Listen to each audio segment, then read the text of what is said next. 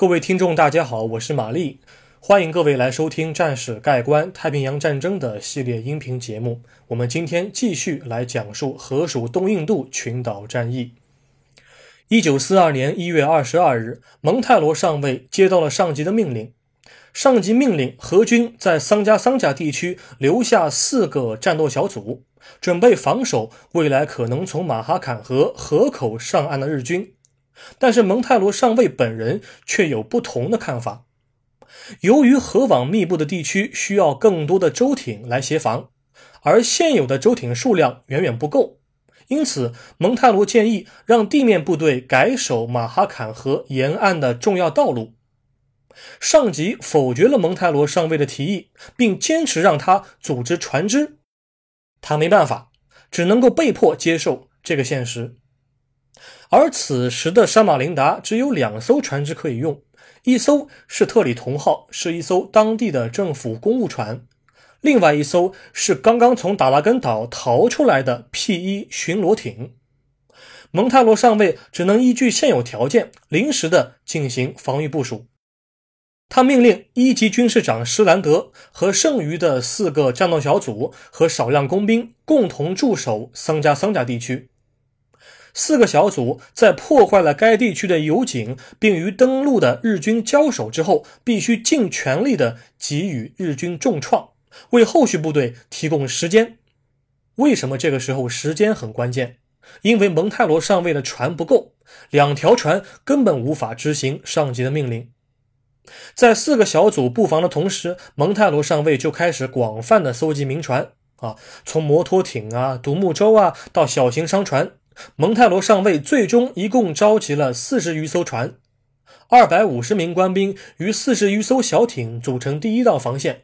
而剩余部队无法直接参与战斗的，就必须在第一时间撤退回沙马林达二号机场。蒙泰罗上尉则把自己的指挥部迁到了沙马林达城内，准备迎接日军的进攻。一月二十四日，巴里巴板的河防守军在胡根班德的指挥下撤离。双方的军用线路被切断，蒙泰罗上尉只能够依靠当地民众的口头情报来了解日方的意图和动向。他被告知日军将会在二月前抵达沙马林达附近。好，我们现在马上进入今天的正文部分。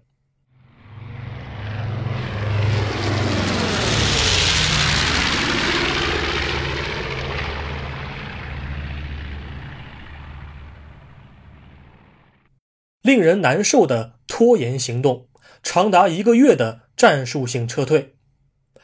接下来我讲的内容就是何方守军边打边退，日方九米支队不断向内陆纵深，逐渐挺进的战史。总体讲来啊，双方其实在过程当中都没有什么很辉煌的战果，整个的态势发展呢，就好比一个渐渐倾斜的天平一样，没什么波澜，结果是注定的。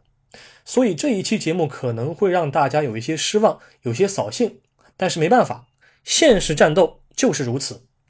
如果你想听的话，那么我现在就开始往下讲。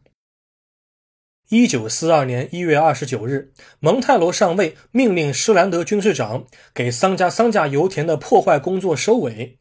炸完油井后立即迎战即将到来的九米支队。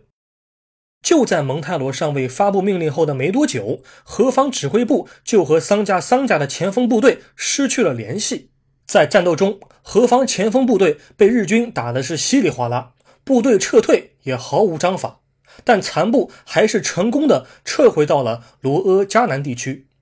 蒙泰罗上尉意识到日军很可能会乘胜追击，因此他在一月三十一日便主动放弃了沙马林达，朝西南方向十一公里外的罗阿加南地区后撤他的指挥部。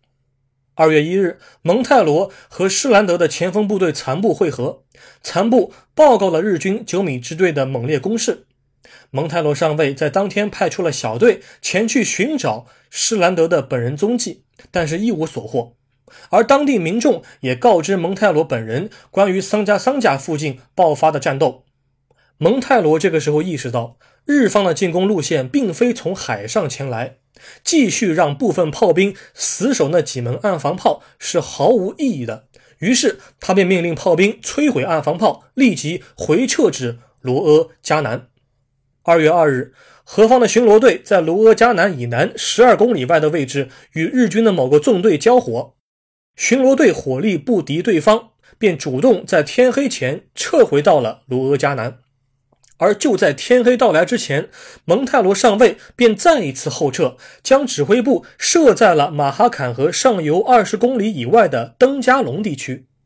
而位于登加龙和卢阿迦南地区中间的。卢阿库鲁地区，也就是之前我们介绍过的煤矿所在地，何方工兵就成功的在当天执行了焦土策略，摧毁了煤矿。之后，蒙泰罗上尉就接到了民众的情报，日方的九米支队已经占领了罗阿迦南。当初幸好自己跑得快。日军九米支队在占领了罗阿迦南后，便从西面逼近沙马林达主城区。二月三日，沙马林达沦陷，但是九米支队的攻势也并不是一帆风顺的。日军曾经尝试将驱逐舰开进马哈坎河，但是河口的三角洲让他们搁浅了。地形的不便暂时减缓了日方的推进速度。那么，既然何方的先锋部队已经被击溃，炮兵也无法发挥应有的毁伤能力，那么蒙泰罗上尉则不得不动用何军的唯一的优势。那就是民船，经过改装的政府公务船特里同号就变成了河流上的侦察兵。在加装了轻型火炮、机枪和装甲板后，特里同号的游弋活动就更加有底气了。反正日军的驱逐舰进不来，日方的炮兵又不可能具备夜战能力，那么特里同号在大晚上搞侦察活动，总应该是比较安全的吧。从上游指挥部到下游日战地区，马哈坎河的最窄宽度大概连三百四十米都不到。陆地两旁的日本陆军部队确实能够使用轻武器对特里同号产生威胁，但何方认为只要时间得当，自身火力能够及时压制日军，那么看一眼就溜也不是不可以。一九四二年二月三日凌晨四点，特里同号就带着侦察任务出发了。他将驶向下游，以侦察罗阿迦南的日军活动。当天早上九点，特里同号安全的返航了。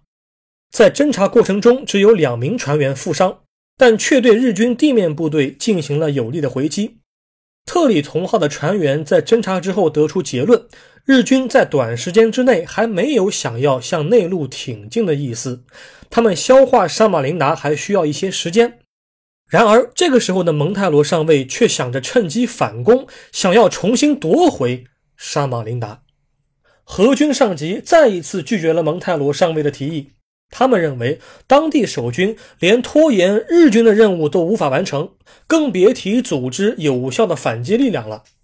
而就在五天之后的二月八日，日军地面部队成功的攻占了登加龙地区。这一回，蒙泰罗上尉的嗅觉又很灵敏。运气也不错，在日军抵达登加龙地区的十五分钟之前，他再一次的把指挥部撤到了另一个地区。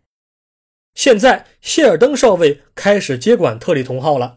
他将继续指挥这艘船执行侦察任务。二月十日，特里同号在前往登加龙地区的侦察途中，与日方单位发生交火，打得正酣的时候，许多当地的船员却主动跳入河中，放弃抵抗。何方谢尔登少尉当作没看见，继续掌舵控制局势。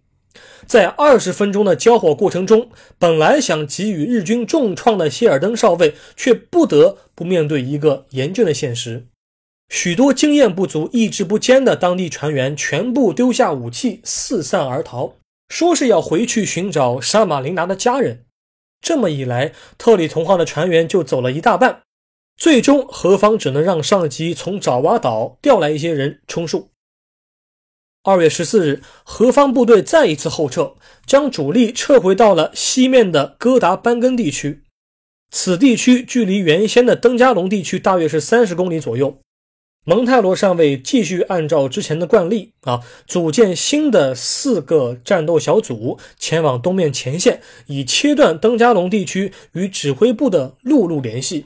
既然日军走不了水路，那么切断丛林中的陆路就是争取时间的最佳选择。本来有四十多艘船只的舟艇部队，现在就只剩下三艘船了。原先的达拉根岛的 P 一巡逻艇已经报废，特里同号尚存战力，但是船员士气低落。最后一条船叫马哈坎号，这艘船就是以这条河的名字命名的，是另外一艘政府公务船。荷军将二十毫米的轻型火炮和机枪架上之后，他就又可以为撤退服务了。为了稳定军心，蒙泰罗上尉将手下士兵的家属撤回到了西面的丛林深处，这样就不会出现当地人向东逃窜到沙马林达日占地区的情况了。让家属先回撤。但是另外一个方面，蒙泰罗上尉还是不死心，他还想趁机进行反击。他再一次派遣了密探前往登加龙地区和沙马林达主城区搜集日方的情报。原先指挥特里同号的谢尔登少尉，在这个时候也不得不扮演起了伊斯兰教徒，在头巾的掩护下，前去各类村庄搜集日方的动向。此时此刻，沙马林达二号机场的指挥官陆军少校范比斯特霍勒接任了婆罗洲岛的何方最高长官。蒙泰罗上尉得知这个消息后，立马和他取得联系，希望他能够劝说爪哇的何军指挥部，让他进攻沙马林达，不要再做拖延日军的无用功了。第一，他认为再往回撤，也就是从哥达班根沿上游撤退到马拉蒙泰地区，就没有陆路了，部队只能够搭船走，丛林密布，没有土路可以走了。第二，他认为现在部队只有三艘船可以用了，既不可能拖延日军较长时间，万一被日军击沉，撤退也成了问题。第三，蒙泰罗上尉认为，到这个节骨眼上了，不如直接杀回沙马林达，主动进攻，重创日军，还能够检查检查之前上级布置下来的焦土策略作业，自己部队工兵完成的好不好，自己的油井有没有百分之百被摧毁。霍勒少校就说：“你别想了。”他不同意蒙泰罗上尉的观点，他希望蒙泰罗你就继续率领守军沿河执行拖延战术。不过，不过，到了三月一日，何军高层却同意了蒙泰罗上尉的反攻的提议。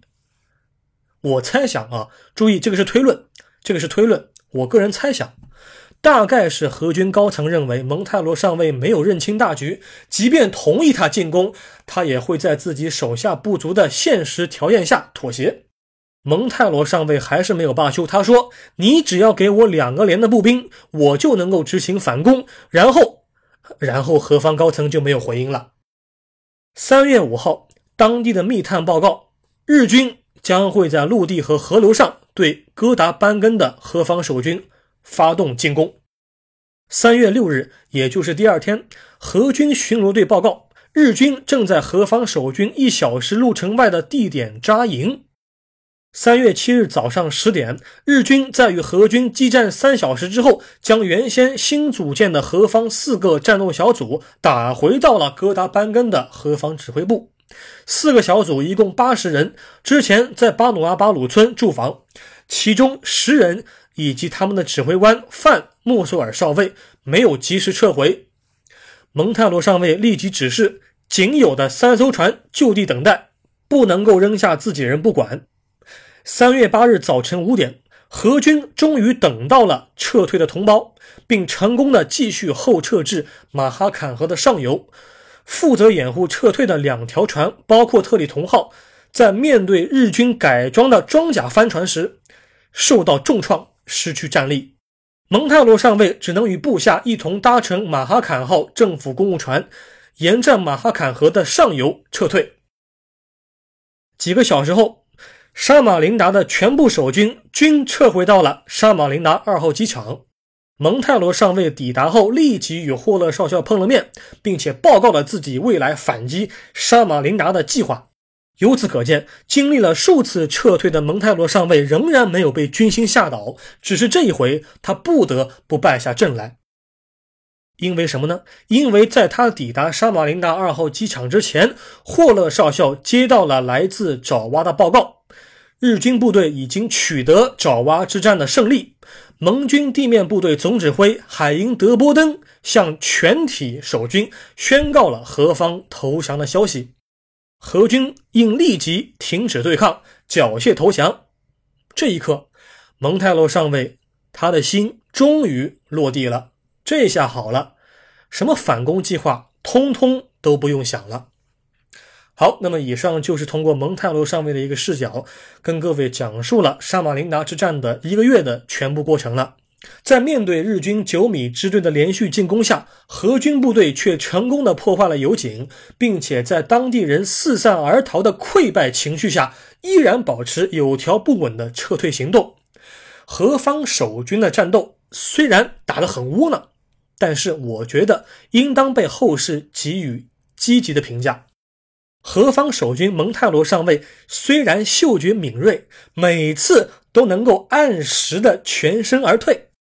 但是这种这个打引号的哈，这种精致的利己主义，如果丢失了长期自觉的情报搜集行动和指挥官本人打不倒的好胜心，如果以上两个东西丢了，那么何方的成绩就会更加难看了。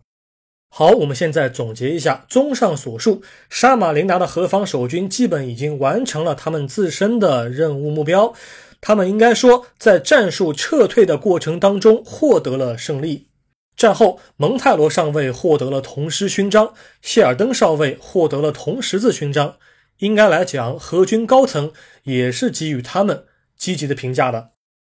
好了。那么，关于之前我所讲到的这个沙马林达二号机场，这个二号机场到底是个什么鬼啊？它为什么会潜藏在丛林深处？丛林深处怎么还能够起降飞机啊？这件事儿，我想单拎出来讲一讲，但是具体内容会放到河属东印度群岛战役的后面几期节目当中。这个机场啊，还是挺有意思的。啊，那么下面两期节目，下面两期节目我会给婆罗洲的战事收尾，聊一聊最后的班加马星之战以及其他的一些零星战斗。好了，我们下一期再会。